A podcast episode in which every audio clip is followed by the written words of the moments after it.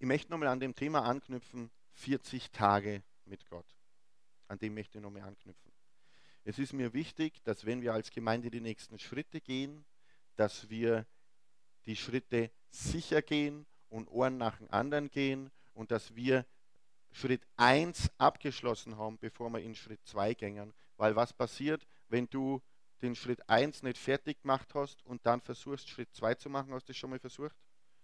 Du gehst die Treppe rauf, wir wollen die Treppe rauf, alle gemeinsam. Und du machst Schritt 1 und machst nicht ganz fertig, möchtest aber schon aus lauter Ungeduld Schritt 2 machen und dann haut es dir auf die Nosen.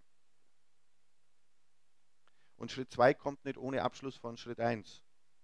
Und Schritt 1 haben wir angefangen und ähm, so in meiner Gebetszeit hat der Herr gesagt, hey, das war super mit den 40 Tagen mit Gott.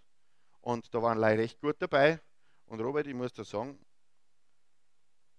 ein Großteil ist nicht mehr dabei. Okay, kein Problem. Dann machen wir weiter. Amen. Was ist ein Jünger Christi? Was brauche ich, um ein reifer Christ zu sein und zu werden? Ich brauche persönliche Zeit mit Gott. Ich brauche lebendige, gesunde Beziehungen zu anderen Christen. Und ich muss die Gaben, die Gott mir gegeben hat, benutzen, um einen Fortschritt in seinem Königreich zu bringen. Dienst. Das sind die drei Zutaten. Das ist gar nicht schwer. Die drei Sachen. Wenn ich die drei Sachen mache, bin ich automatisch auf der Straße, reifer Christ zu werden. Und in allen Bereichen in meinem Leben, wo ich das mache, wäre ich reifer Christ. Weil meine ganzen Sorgen und Probleme erst einmal erledigt werden in meiner Beziehung zu Jesus Christus. Nicht von den anderen Christen.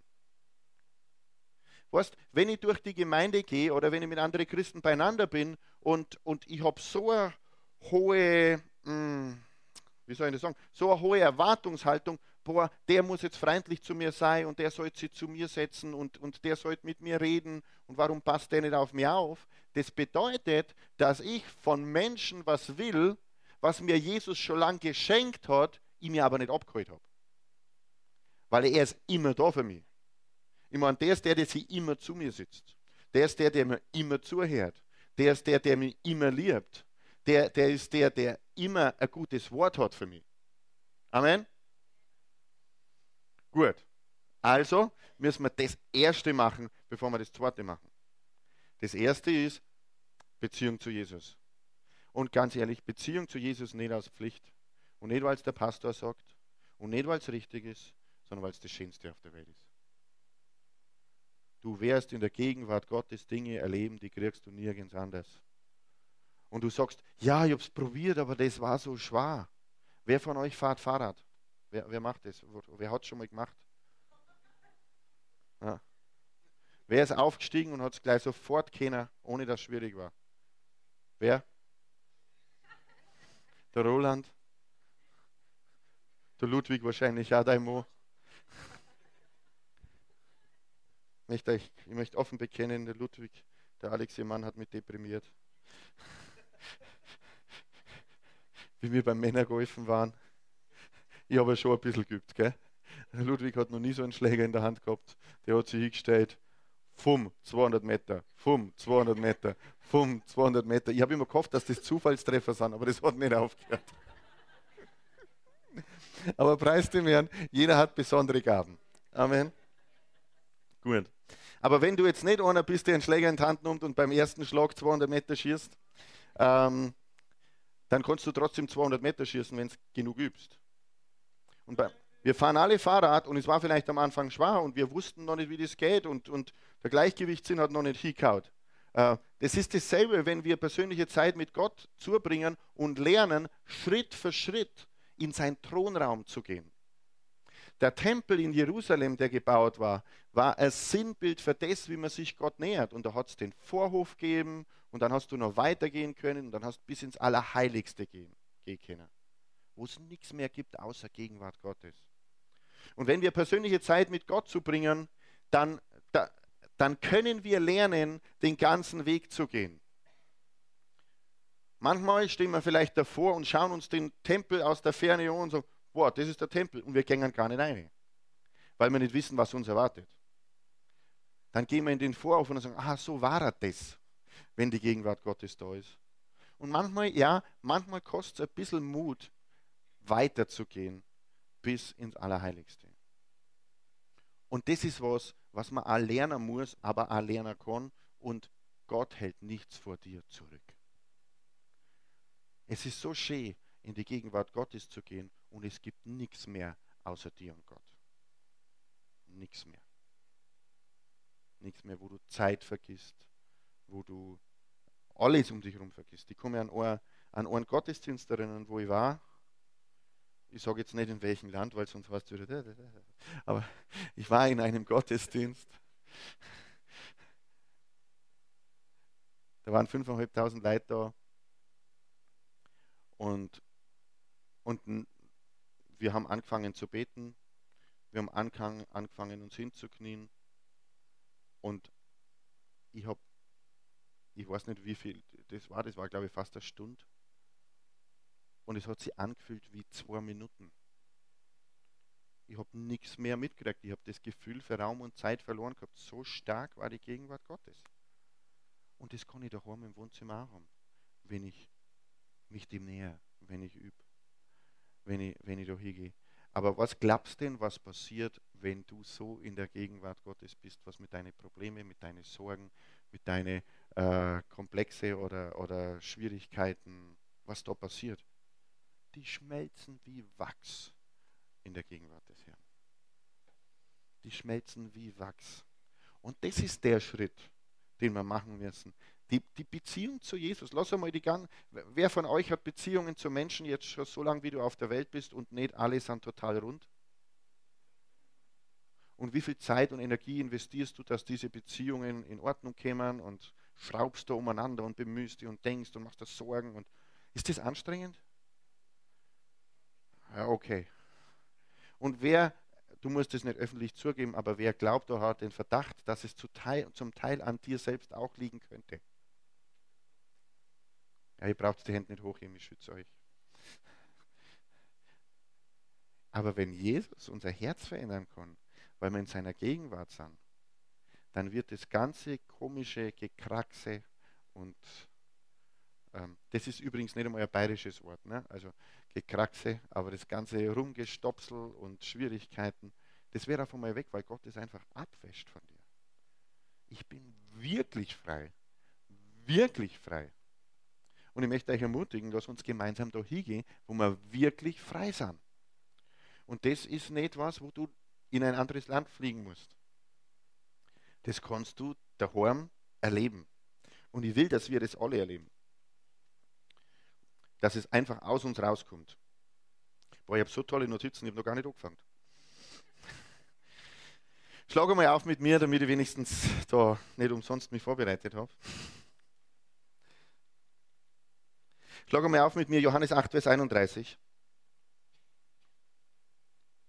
Da sprach nun Jesus zu den Juden, die an ihn glaubten, wenn ihr in meinem Wort bleibt, so seid ihr wahrhaft meine Jünger. Lass uns über Jüngerschaft reden. Was ist Jüngerschaft? Wir bleiben in seinem Wort. Wir bleiben nicht in seinem Wort, weil wir müssen, sondern wir bleiben in seinem Wort, weil das das Einzige ist, was Sinn macht. Das ist das Einzige, was Sinn macht. Meine persönliche Beziehung zu Jesus ist das Einzige, was Sinn macht. Weil wenn das keinen Sinn macht, wenn ich die persönliche Beziehung als Christ nicht pflege mit Jesus Christus, wird alles um mich herum ein Durcheinander. Was wir als Christen manchmal nicht begreifen, ist, dass 2. Korinther 5, Vers 17 wirklich stimmt. Ist jemand in Christus, ist er eine neue Schöpfung. Das Alte ist vergangen. Sag mal, das Alte ist vergangen. Aha. Das ist echt vorbei und siehe, alles ist neu geworden. Das heißt, das ganze Leben, das du mal gelebt hast, alles, was du zusammenbastelt hast, deine Strategien und wie Dinge funktionieren und so weiter und, und was du alles tun musst, damit, damit die Person so mit dir reagiert und so weiter, das kannst du alles vergessen. Weil der Mensch, der das gemacht hat und erlebt hat und, und sich aufgebaut hat, äh, der ist gestorben. Wir sind mit Jesus begraben, aber preis dem Herrn, wir sind in Neuheit mit Jesus wieder auferstanden. Ist jemand in Christus, ist er eine neue Schöpfung. Aber das beinhaltet auch, dass wir es neu lernen müssen, wie es jetzt funktioniert. Und ich kann ganz ehrlich mich vor euch hinstellen und kann sagen, ich habe noch nicht alles gelernt. Oh, ich bin noch lange nicht da. Ich habe noch so viel vor mir. Aber das bisschen, was ich gelernt habe, das möchte ich genießen. Und je mehr ich lerne, je mehr ich in der Gegenwart Gottes bin, übrigens, das ist der Ort, wo du es lernst. Du lernst es nicht in einem Buch, obwohl Bücher dir helfen, es zu lernen. Aber umsetzen du es dann in der Gegenwart Gottes. Nichtsdestotrotz möchte ich, dass ihr die beiden Bücher liest. Okay? Nicht, dass ihr jetzt denkt, ich will das. Und ich möchte übrigens auch, dass ihr diese beiden Bücher liest. Das sind zwar neue Bücher, Herrlichkeit Gottes, Dimension und dein neues Leben. Und da geht es einfach auch, Gott besser zu erleben, Gott mehr im, im Alltag ähm, Raum zu geben. Um das geht's.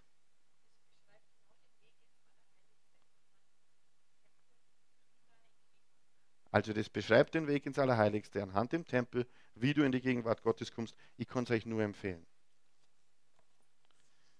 Gut. Aber nicht nur lesen und nicht da. Das ist für eine deutsche Krankheit.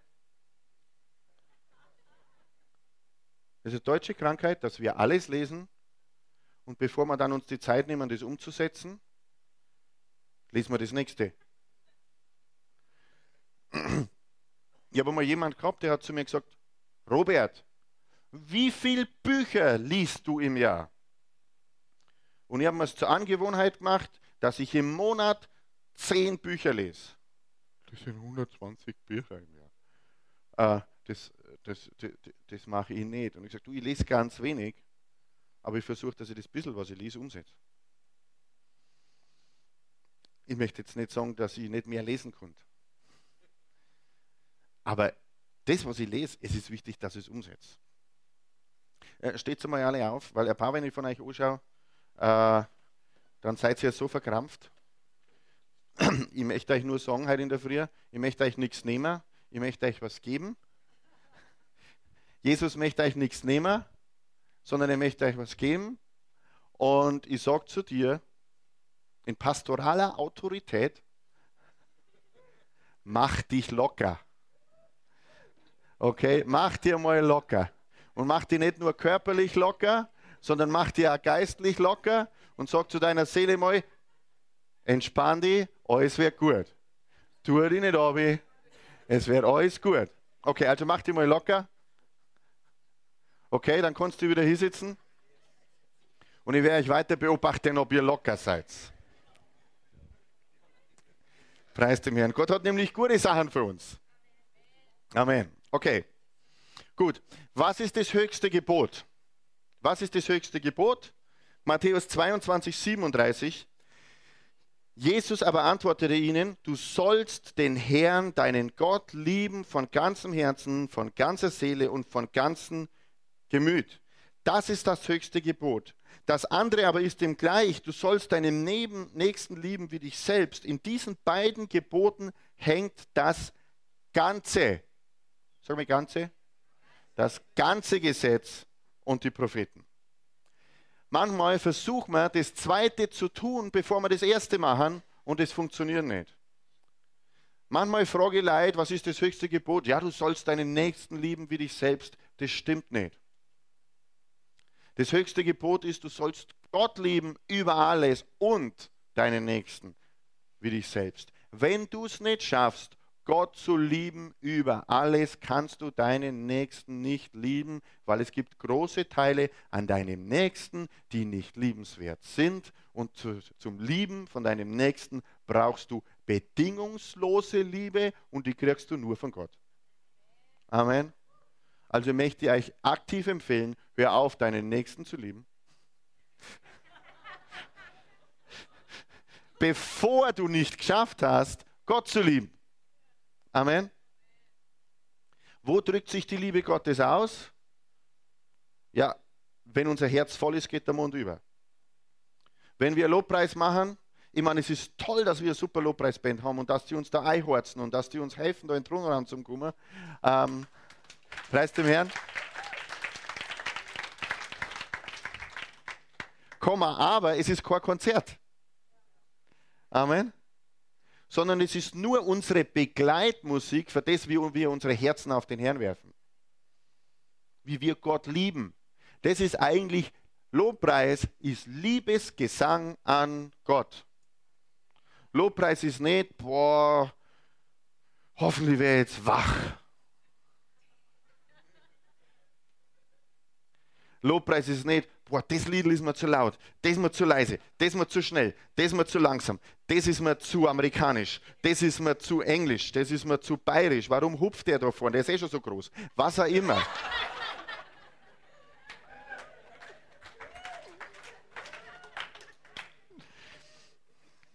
Ich habe nur Gedanken wiederholt, die mir der Heilige Geist gesagt hat, dass ihr gedacht habt während dem Lobpreis. Nein, das ist nicht wahr. Aber das ist nicht Lobpreis. Weißt, Lobpreis ist eigentlich zwischen dir und Gott und alles andere, was da herin ist, ist ein Neben Nebenschauplatz. Lobpreis ist, was machst du mit deinem Herz in der Zeit, wo wir singen? Wir machen unser Herz auf und wir singen. Und je mehr wir das machen, desto mehr kommen Gottes Gegenwart. Und dann gibt es jemanden, der hat einen echten Plan für Lobpreis. Einen echten Plan für Lobpreis. Das ist der Feind.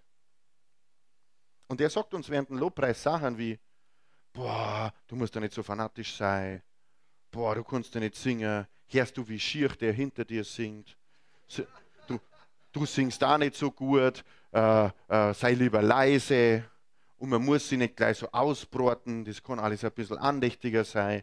Ich weiß nicht, ob das mein Musikstil ist. Steht in der Bibel was vom Musikstil? In der Bibel steht, dass wir unser Herz öffnen und Gott wohnt im Lobpreis seines Volkes. Wir haben aus der Bibel die Verheißung, wenn wir Lobpreis machen, ist er da. Wenn wir Lieder singen, ist er nicht da. Amen.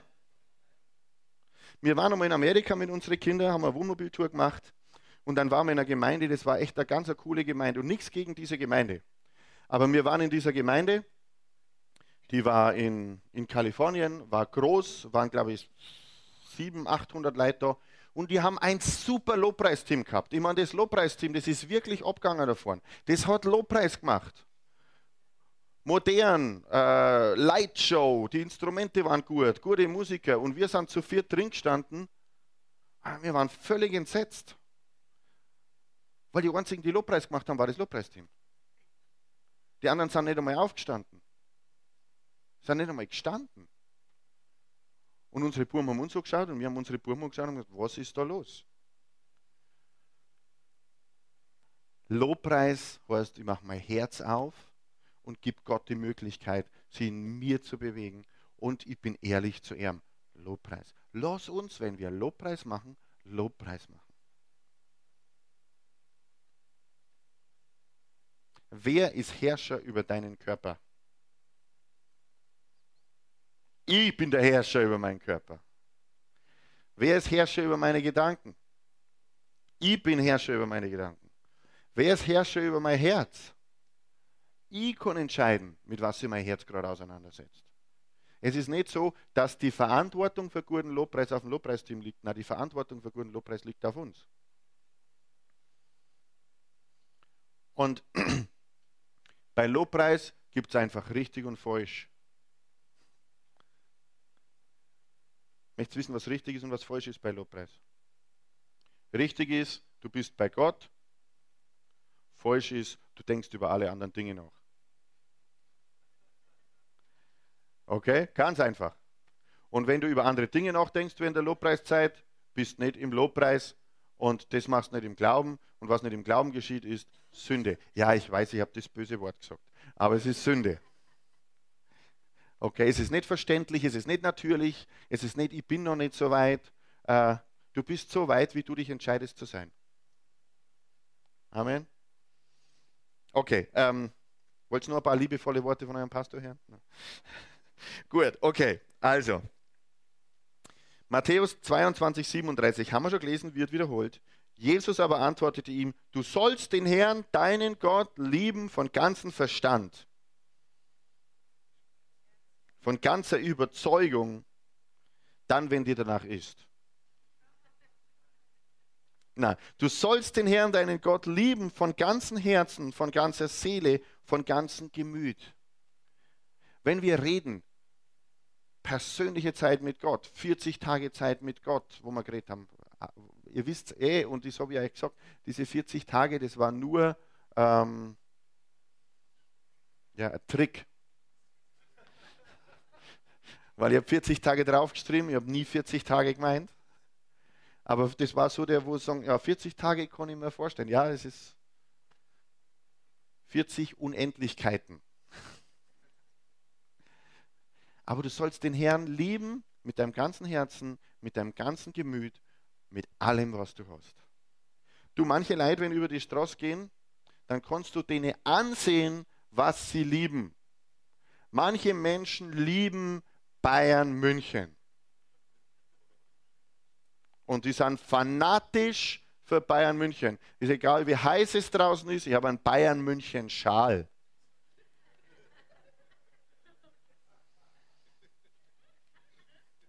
Ich habe nichts gegen Bayern München, aber die Liebe, die wir für Jesus Christus haben, darf nicht die Liebe für Bayern München unterschreiten.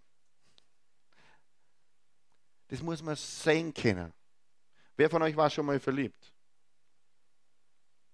Okay. Wer möchte noch mal frisch verliebt sein? Wir können frisch verliebt sein in Jesus, wenn wir Zeit haben mit Jesus. Und wenn er uns sagt, du Robert, Robert, hör mir zu. Du Robert, ich hab die Liebe. Das kann ich nur, wenn ich zu ihm gehe, wenn ich in Ruhe bin, wenn ich zuhören kann, wenn ich aus der Beschwerdeschleife rauskomme. Herr, passt das, das passt nicht, das passt nicht, das passt nicht, das passt nicht, das passt schon gleich gar nicht, das verstehe ich nicht und jetzt habe ich keine Zeit mehr. Na, das bedeutet, ich nehme Zeit von Herrn und lass mich von ihm lieben und ich gebe ihm meine Liebe zurück.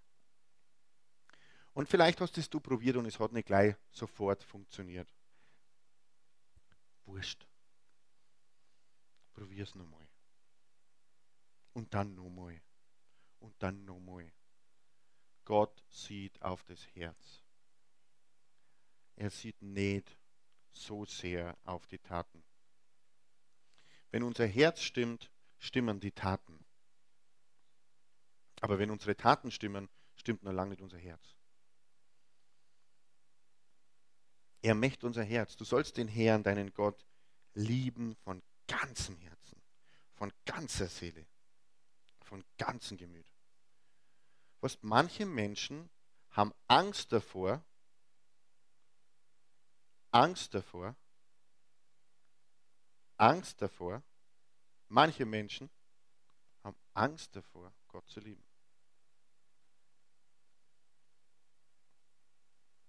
Was passiert denn, wenn ich Gott liebe? Was passiert denn da?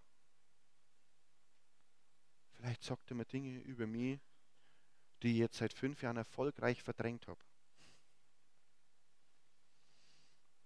Aber wenn er zu uns was sagt, weil er uns liebt, dann sagt er nicht, da ist was falsch, sondern er sagt, da ist was, das möchte ich für dich verändern. Und solche Bereiche hat jeder von uns. Aber du sollst den Herrn lieben von ganzem Herzen und er wird es richten. Amen. Gut. Dann. Wir brauchen ein Leben, das Gott ganz hingegeben ist. Möchtest du wissen, was der Titel der Botschaft ist? Das ist ein ganz deutscher Titel. Geistliche Übungen. Und dann denkst du, boah, geistliche Übungen, der macht überhaupt keinen Spaß. Aber Wenn wir Dinge geistlich machen, nehmen wir geistlich zu. Wenn wir Dinge geistlich nicht machen, nehmen wir nicht zu. Geistlich. Also lass uns geistlich was tun, damit wir geistlich zunehmen. Und manche Dinge musst du üben. Wer von euch hat gestern drei Tote auferweckt?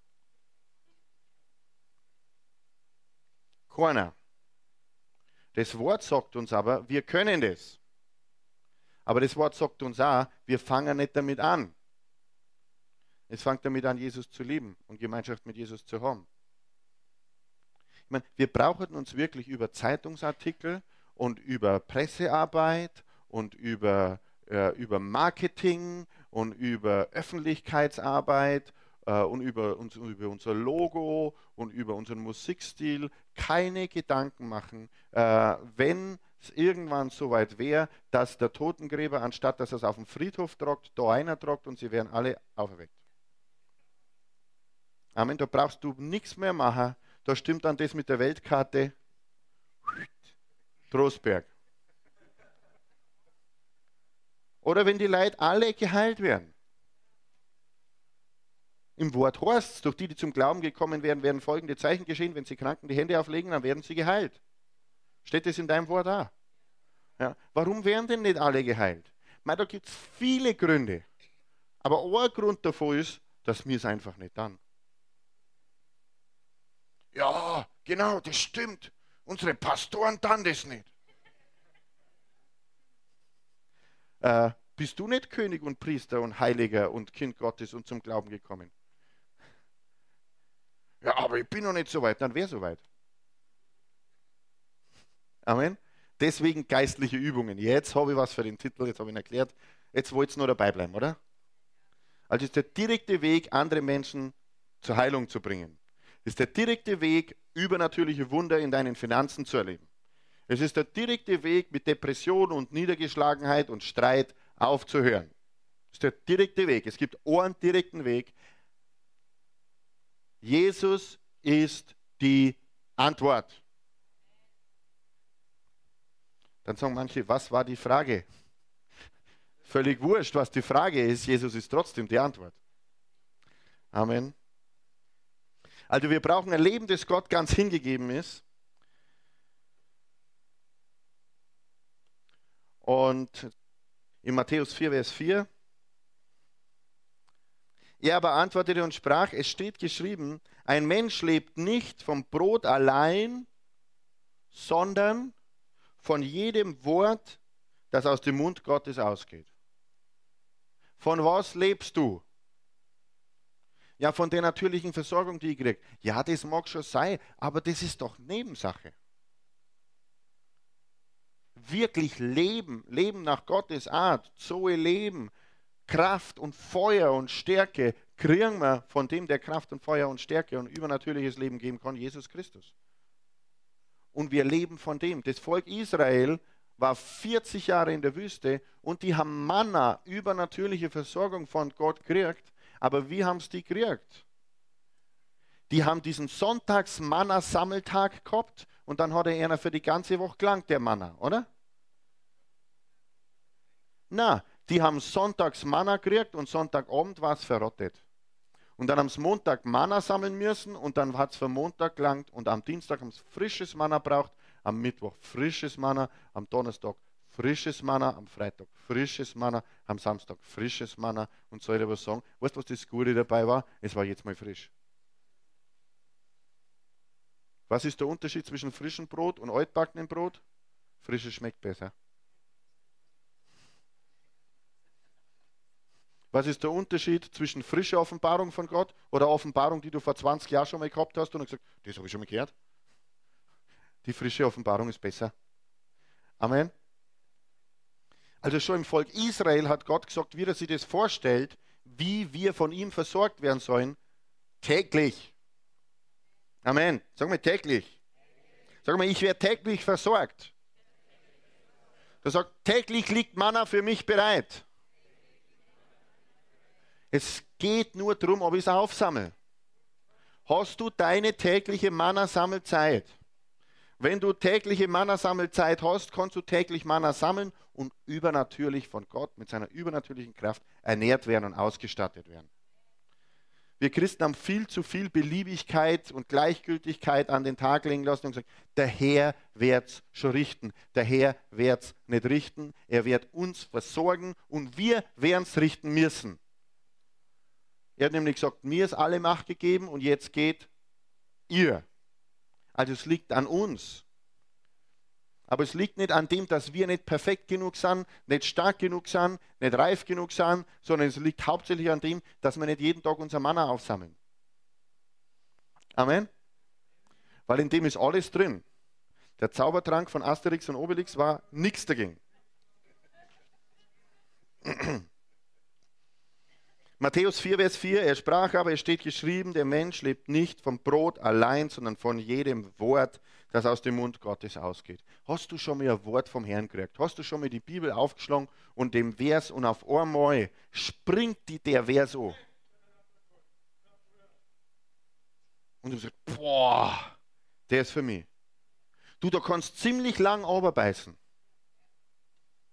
Das bedeutet nicht, dass du nächsten Tag wieder genauso einen tollen Vers kriegen kannst. Es gibt einen Prediger, der sagt, ein Wort von Gott kann dein Leben für ewig verändern. Und es ist so. Ein Wort von Gott kann dein Leben auf immer verändern. Wir brauchen eine Zeit, wo wir Gott anbeten. Es kommt die, Johannes 4,23, es kommt die Zeit und ist jetzt, da die wahren Anbeter den Vater anbeten werden, in Geist und in Wahrheit. Denn auch der Vater will solche Anbeter haben. Und ich mache nochmal den Link zum Lobpreis. Ich habe den Lobpreis total genossen. Ähm, das Lied haben wir vor vier Wochen oder vor drei Wochen. Das letzte Woche, vor drei oder vor vier Wochen? Zwei? Ja, okay, also vor einigen Wochen. Haben wir das letzte Lied da gesungen. Und dann bin ich unter dem Lied vorgegangen und habe gesagt, hey, dieses Lied ist schön und der Text ist schön, aber singen wir das wirklich? Und wir haben uns nochmal vergegenwärtigt, was wir singen. Und ich kann sagen, wir haben zum letzten Mal schon 100% Steigerung. Das Mal. Amen. Aber ich sage euch, es sind noch 800% drin. Aber wir haben 100% Steigerung. Was ich möchte, dass wir am Sonntag da alle rausgehen und jeder, den wir begegnen, und jetzt lege ich die Latte mal ganz hoch, jeder, den wir begegnen, mit dem wir Kontakt haben, spürt, wenn er uns sieht oder wenn wir unseren Mund aufmachen, dass an uns was anderes ist. Ich gehe doch hier und ich sage, was ist mit dem los? Und nicht, wie crazy ist denn der? Oder wie überdraht. Du musst nicht durch den Biergarten laufen und schreien, Halleluja. Du kannst dir einfach hinsetzen und bestellen und die Kellnerin, wenn es an deinen Tisch kommt, spürt die Gegenwart Gottes. Und fragt, hey, was ist denn mit euch? Und dann kannst du sagen, was, das bin ich, das ist Jesus Christus in mir. Und dann denkt sie im ersten Moment, das ist total verrückt und ist trotzdem genauso neugierig und genauso hungrig. Amen. Wie bist denn du in die Gemeinde gekommen? Und was hast du gedacht, wie du das erste Mal da die Leute gesehen hast, bei lauter Musik, Hand in Tee und eine Sprache reden, die, die kein Mensch versteht? Was hast du, du das erste Mal gedacht in deinem Kopf? Alter Schwede. Ich meine, ich habe ja erzählen lassen, dass es sowas gibt, aber der erste freikirchliche Gottesdienst, wo ich war, bin ich drin gestanden und ich habe mir gedacht, genau so habe ich mir immer Sekten vorgestellt. Ganz ehrlich. Das war der erste freikirchliche Gottesdienst, wo ich war. Das war eine charismatische Gemeinde. Und genau so habe ich mir immer Sekten vorgestellt. Und zur selben Zeit hat mir mein Herz gesagt, aber Gott ist da und es ist von Gott. Zur selben Zeit. Ich habe dann noch ein paar Jahre gebraucht, bis ich dann den zweiten Schritt wieder in so eine Gemeinde gemacht habe. Aber ich habe ab dem Zeitpunkt gewusst, das ist zwar so, wie mir Sekte vorgestellt habe und total, ich kann es nicht nachvollziehen, aber Gott war da. Gott war da. Das macht den Unterschied. Die Frage ist, ist Gott da in unsere Gottesdienste? Aber die Frage ist auch, ist Gott da am Montag, wenn wir im Biergarten sitzen? Am Dienstag, wenn wir an unserem Arbeitsplatz sitzen? Weißt du, warum Gott am Dienstag an unserem Arbeitsplatz manchmal nicht da ist? weil wir Dienstag in der Früh unser Manna nicht aufgeglaubt haben. Ganz einfach. Und es ist so entscheidend, dass wir Dienstag in der Früh unser Manna aufglauben. Jetzt bin ich in einer schwierigen Entscheidung. Das ist jetzt, soll ich noch länger predigen? Ich merke, es ist euch schon ein bisschen warm. Äh, oder soll man aufhören? Und ich lasse euch einfach halb fertig heimgehen. Gut, aber ich werde eher zusammenfassend jetzt predigen, die Punkte. Okay. Also geistliche Übungen bedeutet, ich mache etwas Geistliches in meinem Leben und zwar, ich nehme es mir vor und tue es dann auch. Geistlich zu üben passiert nicht automatisch. Matthäus 7, 24. Darum, wer diese meine Rede hört und sie tut, der gleicht einem klugen Mann, der sein Haus auf Fels baut. Auf was müssen wir unser Leben aufbauen? Auf den Grundsatz, was das Wort da sagt, wer diese meine Rede hört, mit dem fängt schon mal um, wir müssen es hören, und auch tut. Erst dann ist es Fels. Sonst ist es nur Kies. Wort Gottes ohne Taten sind nur Kies. Es ist kein Fels. Es ist zwar Wahrheit, aber ein richtiges, festes Fundament ist, wenn wir danach handeln. Also wer diese meine Worte hört und sie tut. Das heißt, wir brauchen täglich Wort Gottes, das wir hören. So entwickeln wir unseren geistlichen Menschen. Wir spüren immer mehr, was Gott sagt. Dann, für was sollte die Zeit auch noch sein in der Früh, wenn wir unsere Andachtszeit haben? Die sollte dazu sein, eine Zeit, indem wir uns mit persönlicher Verletzung und persönlicher Sünde befassen. Jeden Tag in deiner Zeit mit Gott solltest du dir kurze Zeit nehmen und draufschauen, wo bin ich verletzt und das in Ordnung bringen. Weil Verletzungen, um die du dich nicht kümmerst, entzünden sich und werden größer. Also jeden Tag, solange das Ding noch klar ist, boah, da hat mir jemand verletzt, und was solltest du dann machen, wenn dich jemand verletzt hat? Du solltest analysieren und ihm böse Briefe schreiben. Na, jetzt Mal, wenn du merkst, dass dich jemand verletzt hat, in der Zeit, bring's gleich vor Gott, vergib sofort, geh weiter. Und dasselbe ist mit persönlicher Sünde. Ich kann mir vorstellen, dass jeder von euch in den letzten sechs Wochen irgendwann einmal gesündigt hat. Und wenn das passiert ist, dann auch in deiner Zeit mit Gott, geh sofort hin, sei ehrlich und dann beanspruch 1. Johannes 1, Vers 9, sag, Herr, da bin ich nicht in der Spur. Das tut mir leid. Bitte vergib mir. Und ich danke, dass das Blut Jesu mich reinigt von jeder Sünde. Punkt und aus. Und dann ist vorbei. Aber jeden Tag, wenn du irgendeinen Schlamassel mit dir rumtragst, dann werde ihn doch los jeden Tag, bevor der größer wird. Es sollte die beste Zeit des Tages sein. Du sollst einen Ort der Abgeschiedenheit haben. Du sollst einen Ort haben, wo du wirklich empfangen kannst. Einen Ort, wo du für dich bist. Wo du die Tür zumachen kannst. Dieser Ort ist nicht dein Auto. Okay, ich weiß auch, da kann man abgeschieden sein, um die Tür zu machen, aber dieser Ort ist nicht dein Auto sondern es sollte irgendein Ort sein, wo du für dich allein bist, wo du dich wohlfühlst und wo du von Gott hörst. Amen. Du brauchst einen Ort, wo das gut geht. Dann, wie sollst du das machen? Erstens, heute einfach. Was meine ich damit? Du musst nicht Bibeldeutsch sprechen, damit dich Gott hört. Red mit ihm wie dir der Schnabel gewachsen ist, den Gott dir gegeben hat. Er kommt mit dem zurecht, was er dir gegeben hat. Also heute einfach. Halt's beweglich. Was meine ich mit dem? Du musst nicht immer einer strikten Reihenfolge folgen. Mach's einfach ganz normal, so wie du sonst da Gespräch hast. Dann, jetzt kommt vielleicht was Neues. Sei gesetzlich mit dieser Verabredung. Was meine ich damit?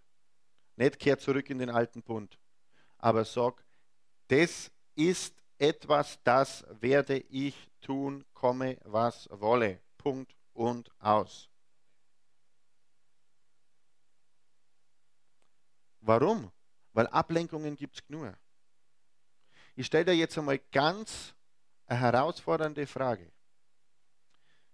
Bist bereit? Hast du heute deine Zähne geputzt? Okay. Warum machst du das? Ja, das habe ich einmal beschlossen in meinem Leben, das ist wichtig, das brauche ich, das mache ich, das gehört dazu, das tue ich, oder? Wenn du entscheiden müsstest, morgens zwischen Zähneputzen und Zeit mit Gott, dann muss deine Entscheidung auf Zeit mit Gott fallen. Amen. Was ich damit sagen möchte, ist, über das Zähneputzen denkt man immer nach, das ist ganz logisch. Ich putze Zähne, da denke ich nicht mehr drüber nach, das mache ich. Und wenn ich es mal vergessen habe, dann, ist, dann nehme ich zumindest ein Kaugummi. Aber genauso wie das, so selbstverständlich wie das ist, genauso selbstverständlich muss sein, ich bringe Zeit mit Gott zu jeden Tag. Das ist ganz normal. Da fährt die Eisenbahn drüber.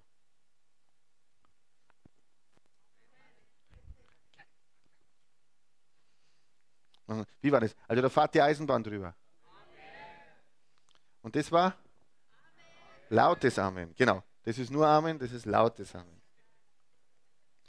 Also heute einfach, sei fast gesetzlich.